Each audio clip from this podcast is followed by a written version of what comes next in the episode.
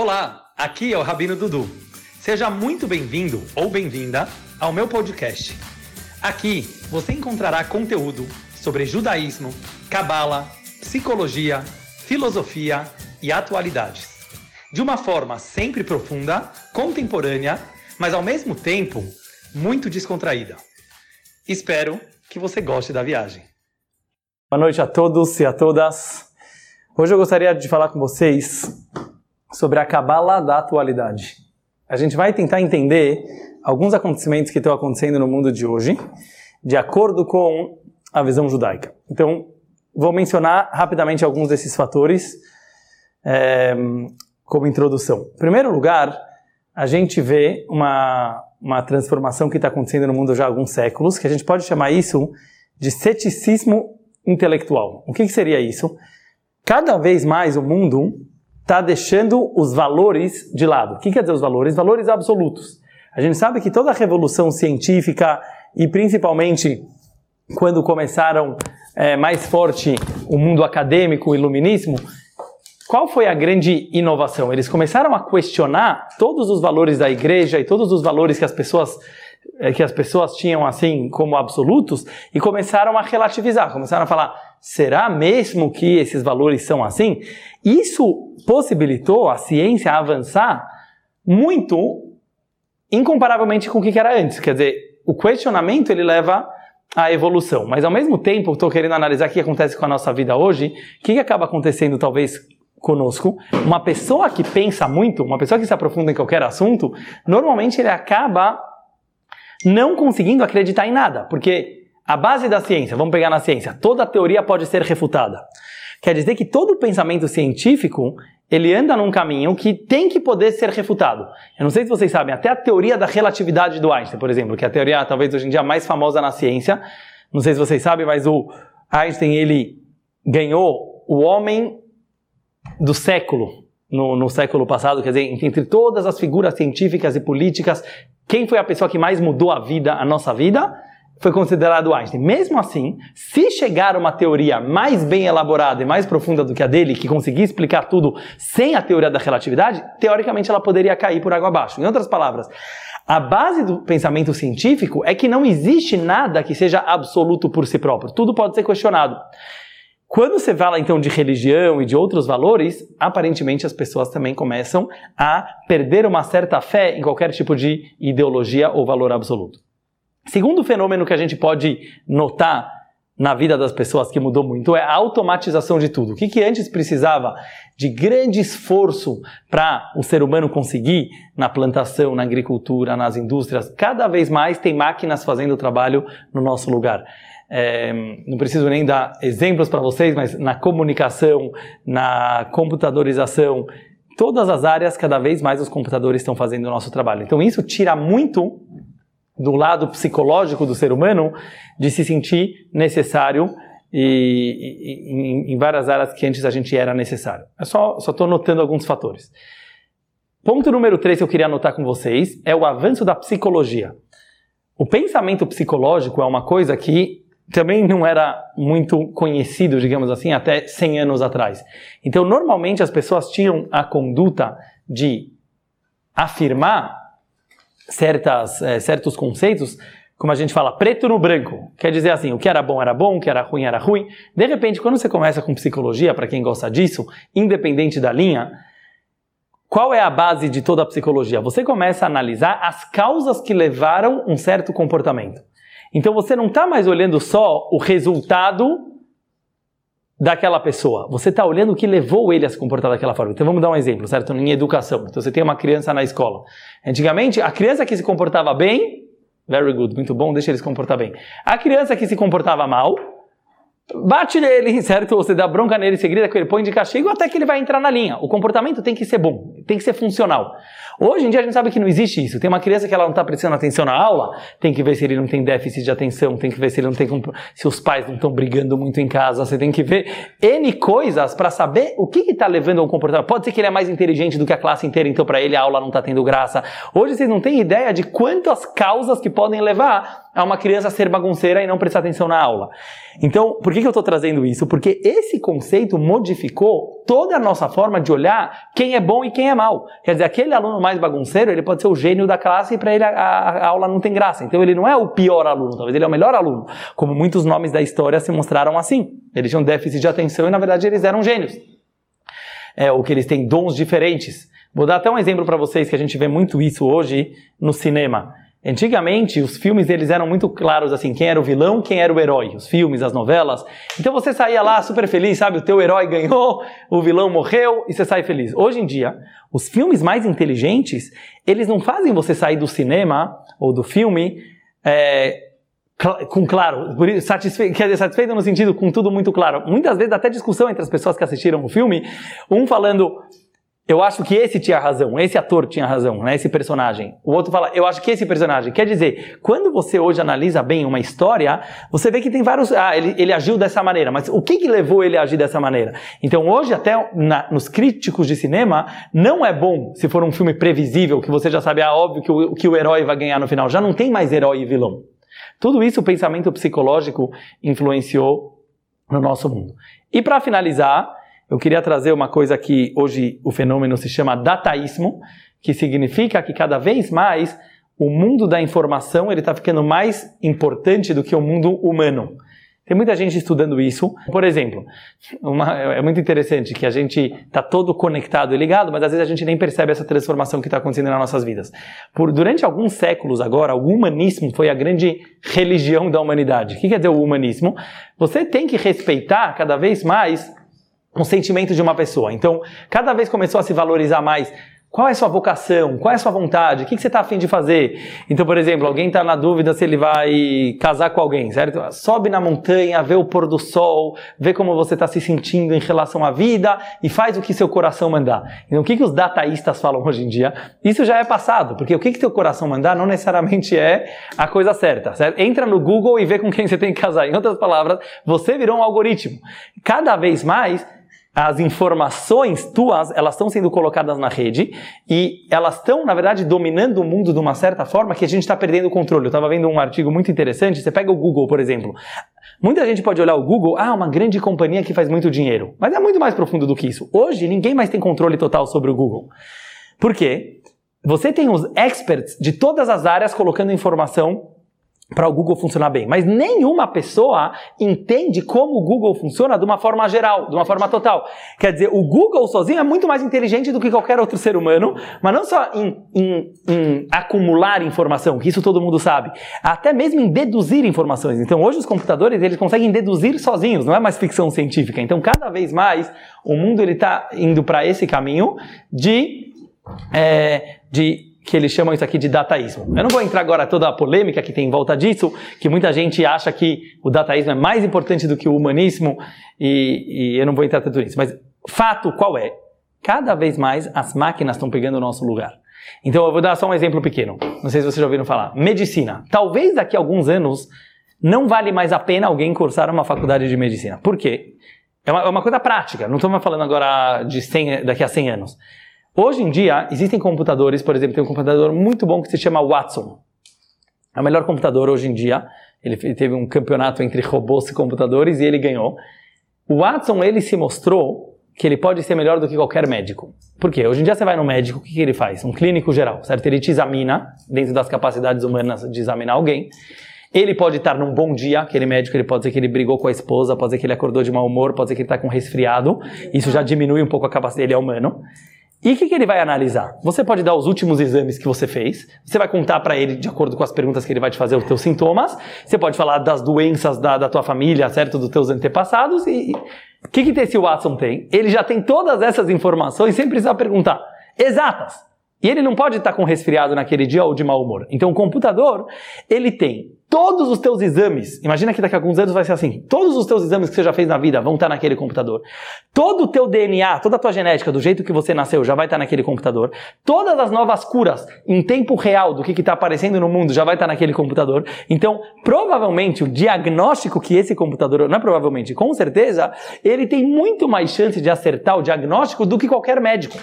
Então, daqui a pouco, não sou eu que estou falando isso, mas os estudos estão falando, não vai mais precisar de médico. Agora, para fazer cirurgia, isso já está sendo assim. Hoje em dia, não sei se você sabe, as, as, cirurgias mais delicadas já são feitas por robôs, porque a chance deles acertarem é muito maior. Então, a tendência, isso é só um pequeno exemplo, mas a tendência é na medicina, no direito, na engenharia, na política, os computadores vão fazer melhor. Pega na política, por exemplo, até alguns anos atrás, todo mundo aí, ah, Dilma vai ganhar, ah, é, parece time de futebol, certo? Aí depois, todo mundo que falava da Dilma, aí vai lá e descobre que talvez o Aécio mais corrupto ainda.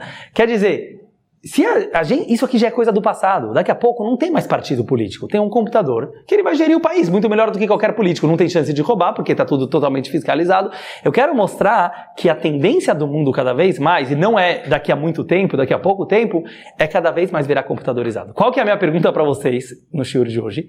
Onde entra o ser humano nessa história toda? Qual vai virar muito bom. Essa aqui é a pergunta que o Fabinho fez também. Qual, qual vai virar um papel do ser humano num mundo completamente computadorizado, completamente informatizado, nos quais os valores eles viram cada vez mais relativos, como eu estava falando, porque tudo é questionável. No mundo da informação você pode olhar por aqui, você pode olhar por aí, então já não tem mais valores absolutos. Onde entra o papel do ser humano e o nosso livre-arbítrio? Essa é a minha pergunta do Shiro de hoje que eu quero entender com vocês. Para conseguir entender isso, eu queria trazer para vocês alguns fatos que os nossos sábios falam sobre a época de Mashiach. Mashiach parece uma lenda, certo? Às vezes você vai falar para uma pessoa, Mashiach está chegando. O cara vai falar, não, mas o que quer dizer Mashiach? O mundo vai virar um mundo melhor, tudo vai se transformar. Hoje em dia, cada vez mais, a gente vê que pelos métodos científicos, a gente está se aproximando daquilo que os sábios falaram que vai acontecer. Por exemplo, hoje já se fala em medicina em eternidade do ser humano. Hoje em dia já se fala em medicina é, sobre cura de várias doenças, né, até mesmo de rejuvenescimento das pessoas através de robôs que vão mudar as suas células e vão, e vão conseguir rejuvenescer a pessoa. Conceitos que antes a gente pensava que eram apenas da mística judaica. Então vamos trazer alguns fatores sobre a época de Mashiach. Em primeiro lugar está escrito que o mal vai ser aniquilado. Não vai mais existir maldade no mundo. Segundo lugar, está escrito que o ser humano vai ser eterno. Terceiro lugar, está escrito que toda a nossa função do ser humano, judeus, não judeus, a, toda a raça humana, se ocupará apenas em conhecer melhor o Criador. Porque a abundância do mundo vai ser tanta que não vai mais precisar ninguém trabalhar. Não vai mais precisar fazer trabalhos manuais, trabalhos mundanos. A nossa ocupação vai ser no mundo da informação, conhecer Deus. A abundância será enorme e o prazer será muito grande. Quando a gente pega essas informações sobre a época de Mashiach, vamos tentar analisar o que está acontecendo no mundo de hoje. Eu, eu sempre que eu via sobre Mashiach, eu tinha a mesma pergunta que eu fiz agora para vocês sobre o ser humano. Qual vai ser o nosso papel depois que Mashiach chegar? Qual é a graça? Imagina um mundo que não tem mais maldade. Um mundo que não tem mais mal, aparentemente tira a nossa função como ser humano.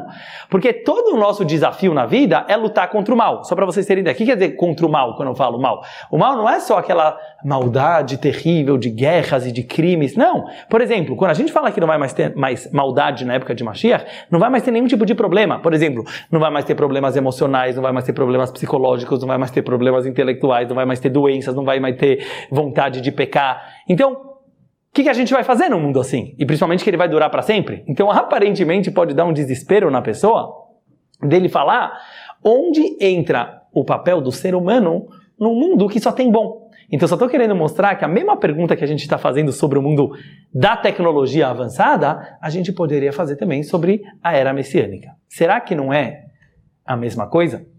Então, eu queria trazer só um conceito no shiur de hoje para a gente tentar enxergar as coisas um pouquinho diferente. Se vocês perceberem bem, tudo na vida você pode enxergar de duas formas. Qualquer coisa, qualquer conceito, qualquer ideia, material ou espiritual, você pode olhar de duas formas. Ou pelo espaço que aquela coisa ocupa, por exemplo, cientificamente falando, como você define algo material? Vocês sabem? Ocupa espaço. Todo, tudo ocupa espaço. E uma coisa não pode ocupar o mesmo espaço do que uma outra coisa. Como fala na linguagem científica, dois objetos não podem ocupar o mesmo espaço. Presta atenção, pessoal. Fabinho, então o que, que acontece? Se a definição de uma coisa material é que ela não pode ocupar o mesmo espaço do que uma outra coisa material, olha que interessante. Você está me falando que a definição das coisas nesse mundo não é pelo que elas são, é pelo que elas não são. É uma coisa um pouco, eu falei, é uma coisa um pouco talvez delicada e difícil de entender, mas eu quero que todo mundo entenda. Você pode, very good, very good. Eu, eu, eu vou falar primeiro na linguagem da, da filosofia judaica, talvez vai ficar mais fácil. Você pode definir as coisas ou por yediat shlila ou yediat hiuv. Vou traduzir. Yediat shlila quer dizer o conhecimento por negação. Yediat hiuv quer dizer o conhecimento por afirmação. Então, por exemplo, vou dar um exemplo bem simples. Deus. Ninguém sabe o que é Deus. ninguém sabe quem é Deus. Hoje em dia, o nosso conhecimento todo de Deus é só por negação. A gente não sabe o que, que Deus é, a gente sabe o que, que Deus não é. Isso a gente é bondade, mas... Não, isso aqui é uma palavra. Você sabe que Deus não é limitado. Você sabe que Deus não é definível por nada, nem por bondade. Deus pode ser o que ele quiser, se ele quiser fazer maldade, ele pode também. Não tem definições, não tem uma natureza. Eu não vou, não vou entrar nisso aqui agora, mas eu, é porque não é o tema do show de hoje. Mas se você pensar em Deus, sendo que ele é infinito, e todos os conceitos que nós conhecemos são infinitos, só para te dar um, já que você perguntou, Fábio, só para te explicar.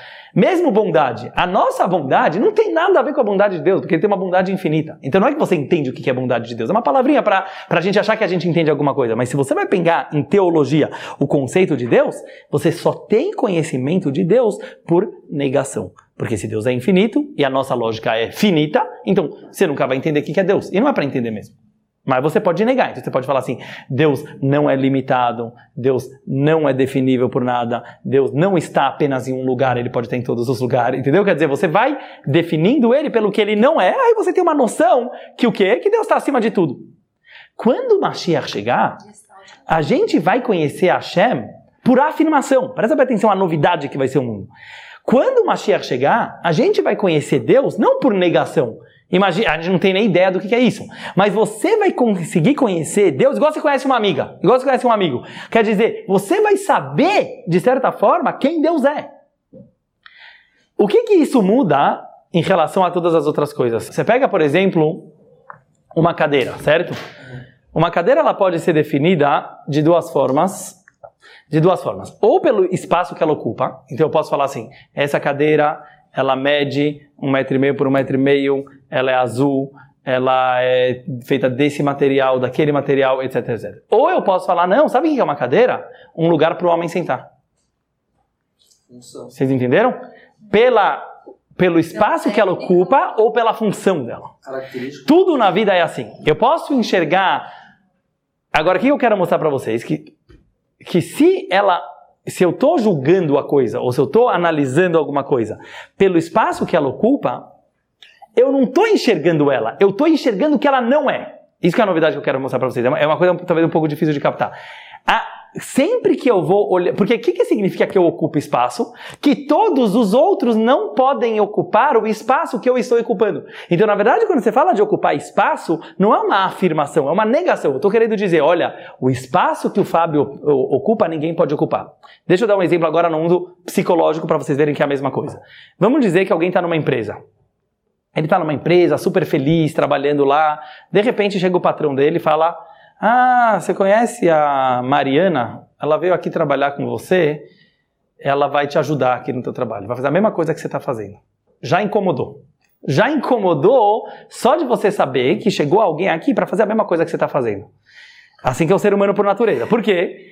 Porque se tem alguém mais baixo do que você na empresa, mais alto que você, isso não importa. Mas se chega alguém para roubar o teu espaço, eu conheço casos e casos e casos que Vai dar problema. O que quer dizer vai dar problema? Óbvio que você pode driblar o problema, você pode solucionar. Mas a natureza humana é que ela vai ficar com ciúmes. Será que o patrão vai gostar mais de mim? Vai gostar mais dela? Quem vai trabalhar melhor? Tem gente que faz de propósito isso para ter competição.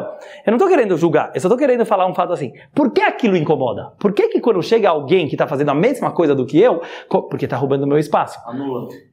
Me anula de certa forma. Em outras palavras, eu estou me julgando não por quem eu sou de verdade. Se eu tivesse orgulho e confiança de quem eu sou de verdade, ninguém pode roubar meu espaço. Só podem roubar meu espaço porque eu estou me considerando a posição que eu ocupo e não quem eu sou de verdade. É uma coisa muito delicada, mas que a gente precisa notar que dá para aplicar em várias coisas na, na vida. Mas no nosso mundo, agora eu quero me aprofundar um pouquinho mais. Por que que isso acontece? Isso acontece por uma simples razão. Sendo que nosso mundo ele é limitado e duas coisas não podem ocupar o mesmo espaço por uma questão técnica e física, esse é o fato. Naturalmente, não é, eu não estou criticando ninguém, a gente é assim por natureza, porque essa é a natureza de um mundo limitado. O mundo dele, limitado, ele é definido pelo que ele, que ele não é. Deixa eu dar mais um exemplo. Pega cores, certo? O que que significa, é muito louco isso, mas eh, você pode entrar em ciência muito profundo nisso, mas vamos pegar simples. O que é a cor vermelha? Sabe o que a cor vermelha é? Ela não é branca, ela não é amarela, ela não é verde. No fundo, cada cor é a negação de todas as cores que ele não é.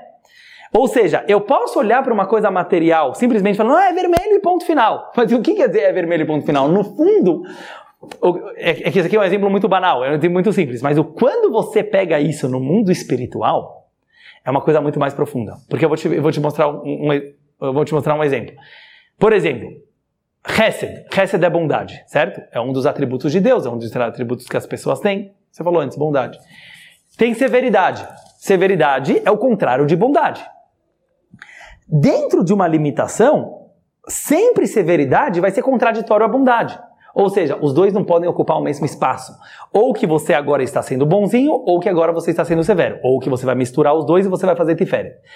Que é a mistura, na verdade, de bondade com severidade, você vai achar um certo equilíbrio. Agora, como eu consigo dosar bem bondade com severidade? Se eu não olhar é muito difícil isso que eu vou falar agora. Se eu não olhar o egoísmo da bondade, se eu não olhar o egoísmo da severidade. Então vamos dar um exemplo. Quem é uma pessoa que ela não vai conseguir ser equilibrada? Ela vai ser muito radical para um lado ou para o outro. Se ela se apega ao ego que tem naquele conceito. Ou seja, se eu enxergar o conceito como ele é, ele não vai ser contraditório com outros conceitos. O problema é que por trás de cada conceito tem o ego. O ego é a ocupação de espaço.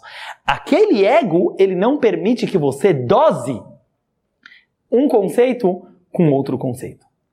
O que, que vai acontecer quando o Mashiach chegar? A luz infinita de Hashem vai se revelar. No mundo do infinito, as coisas não ocupam espaço. Presta atenção, o conceito de ocupar espaço, ele está totalmente relacionado ao mundo finito. Por exemplo, pega em matemática. A gente fala em matemática. Um perante o infinito é zero. Mil perante o infinito é zero. Um milhão perante o infinito é zero. Já pararam para pensar nisso? Mas o que quer dizer que tudo é zero? No infinito não inclui um milhão? Inclui. Dentro do infinito tem um milhão. Dentro do infinito tem um bilhão. Mas tem um. Tem um dentro do infinito? Tem. Mas o infinito o 1, um, desculpa, dentro do infinito, ele é zero. O 1 um milhão dentro de. Sabe por que ele é zero? Porque ele não ocupa espaço. Em outras palavras, dentro do mundo de Hashem, que é infinito, as coisas podem ser quem elas são pela função dela, pelo benefício que elas trazem, sem ocupação de espaço. É uma coisa muito louca, porque daria pra gente, na verdade, se prolongar muito, muito, muito mais nisso. Mas eu quero trazer agora para o nosso pro tema de hoje, do senhor de hoje, que é a definição do que, que é bem e do que, que é mal pela Hassidut. Durante a nossa vida, a gente sempre foi acostumado a achar que os conceitos de bem e mal, eles são objetivos. Certo? Quando você estuda na Torá, por exemplo, ah, comer kasher é bom, comer porco é ruim, de acordo com a Torá, certo? Não matar é bom, matar é ruim. Então é uma coisa que parece que é super pré-definida. Então, nos acostumamos a olhar, principalmente pela religião, que os conceitos de bem e mal, certo e errado, eles são é, muito bem definidos. Mas se você pensar bem, dessa forma. O bem só existe porque existe o mal. E o mal só existe porque existe o bem. Existem várias e várias análises filosóficas em relação a isso, mas nós só conseguimos considerar e, e valorizar um conceito pela sua negação. Então, por exemplo, o que é uma pessoa feliz? Uma pessoa que não está triste. Uma pessoa que não está nada triste. Uma pessoa que está zero triste. Aí você está muito feliz. O que, que é uma pessoa que está triste? Uma pessoa que não está feliz. Então, todos, é, essa é a lógica cartesiana que a gente chama. Todos os conceitos, eles só podem ser compreendidos pelos antônimos, se você consegue entender o conceito deles. Mas sendo assim, quer dizer que toda a nossa vida é uma coisa super relativa. Ela não é alguma coisa que a gente está realmente encarando pelo que ela é. A gente só está encarando pelo que ela não é. Então, eu vou te mostrar um exemplo é, prático onde isso aqui se expressa, certo? Se para eu achar um sentido na minha vida, Vou falar uma coisa bem prática. Para minha vida ter graça, eu preciso de um valor, eu preciso de um objetivo, eu preciso de uma pessoa, uma, uma profissão, etc. Da onde eu parto para procurar esse sentido. Se eu parto do meu vazio, da minha crise existencial, digamos assim, nada vai me satisfazer. Nada vai me satisfazer. Sabe por quê? Porque todos os valores e sentidos que eu vou encontrar, eles vão ser relativos ao meu vazio anterior. Então, por um tempo vai me suprir, por um tempo ele vai até me dar uma certa empolgação e provavelmente depois de um tempo aquilo vai ficar chato, aquilo vai enjoar e eu vou precisar procurar um novo sentido na vida, uma nova função. Por quê? Porque eu, não, eu nunca encontrei algo absoluto para me pendurar. Eu nunca encontrei uma coisa que eu realmente me entrego. Por quê? Porque aquilo lá era bom em relação ao mal. Então, por exemplo, uma pessoa insegura. Vamos pegar uma coisa de psicologia, certo? Uma pessoa que ela está muito, muito, muito insegura. Aí de repente ela encontrou alguém ou ela encontrou alguma coisa que tirou ele dessa insegurança. É uma ilusão. É uma ilusão. Ninguém pode te tirar da tua insegurança, porque a tua insegurança é real. E aquela coisa que apareceu agora no teu mundo relativo que você criou na tua cabeça, ela fez um certo sentido, certo? Porque você relativizou. Então, por exemplo, alguém que era pobre, de repente ganhou na loteria, vai ficar muito feliz naquela hora, certo? Porque perante a pobreza, a riqueza é muito boa. O que, que os estudos mostram? Que depois de um tempo essa pessoa vai ficar Primeira coisa, ela vai desvalorizar o dinheiro, porque ela ganhou muito fácil. Segundo lugar, ela vai começar a aparecer problemas novos que o dinheiro traz, que ela não trazia antes. Ela não vai saber lidar com esses problemas, porque ela nunca foi rica antes. Eu estou falando estudos de Harvard agora, que são muito profundos, que mostram sobre felicidade. Que uma pessoa que de repente ela fica muito rica, ela não estava acostumada com isso, não vai trazer felicidade. É muito louco, porque todo mundo vai falar, ah, esse cabelo está inventando coisa. Eu, deixa eu ganhar na loteria que eu vou ficar bem. Eu estou te falando que são estudos que mostram, mas tem uma lógica por trás. Porque qualquer tipo de felicidade, dinheiro, qualquer outra coisa, relacionamentos, elas são relativas. Mas a minha pergunta para vocês é: será que então não dá para a gente enxergar uma coisa de uma forma objetiva, de uma forma absoluta? Isso é Mashiach! Presta bem atenção. O que é Mashiach? Mashiach quer dizer que já que a luz infinita de Deus vai se revelar e as coisas não vão mais ser definidas por ocupação de espaço, como eu falei antes, nós vamos conseguir ter orgulho de quem nós somos simplesmente por quem nós somos. Não se comparando com outras pessoas, não competindo com outras pessoas, não porque você é melhor e eu sou pior. A gente não vai mais precisar da relativização para conseguir curtir a vida. A gente não tem nem noção, mas eu só tô, eu próprio estou falando palavras que a gente precisa se focar muito no sentimento delas para conseguir entender, porque elas são, elas praticamente superam a lógica humana, porque a lógica humana ela é limitada, ela é 2 mais 2 é 4, em outras palavras, ela está dentro do mundo da limitação. Mas se a gente consegue perceber que existe um mundo do infinito, a gente consegue captar um pouco do que, que vai acontecer nessa época especial. E por isso não vai mais ter maldade. Por quê? Porque quando você tem conhecimento do infinito, a maldade some. Eu estou falando tudo isso porque eu acho que hoje em dia, pessoal, para a gente finalizar o show de hoje, a gente já tem que começar a viver com Mashiach. O que quer dizer começar a viver com Mashiach?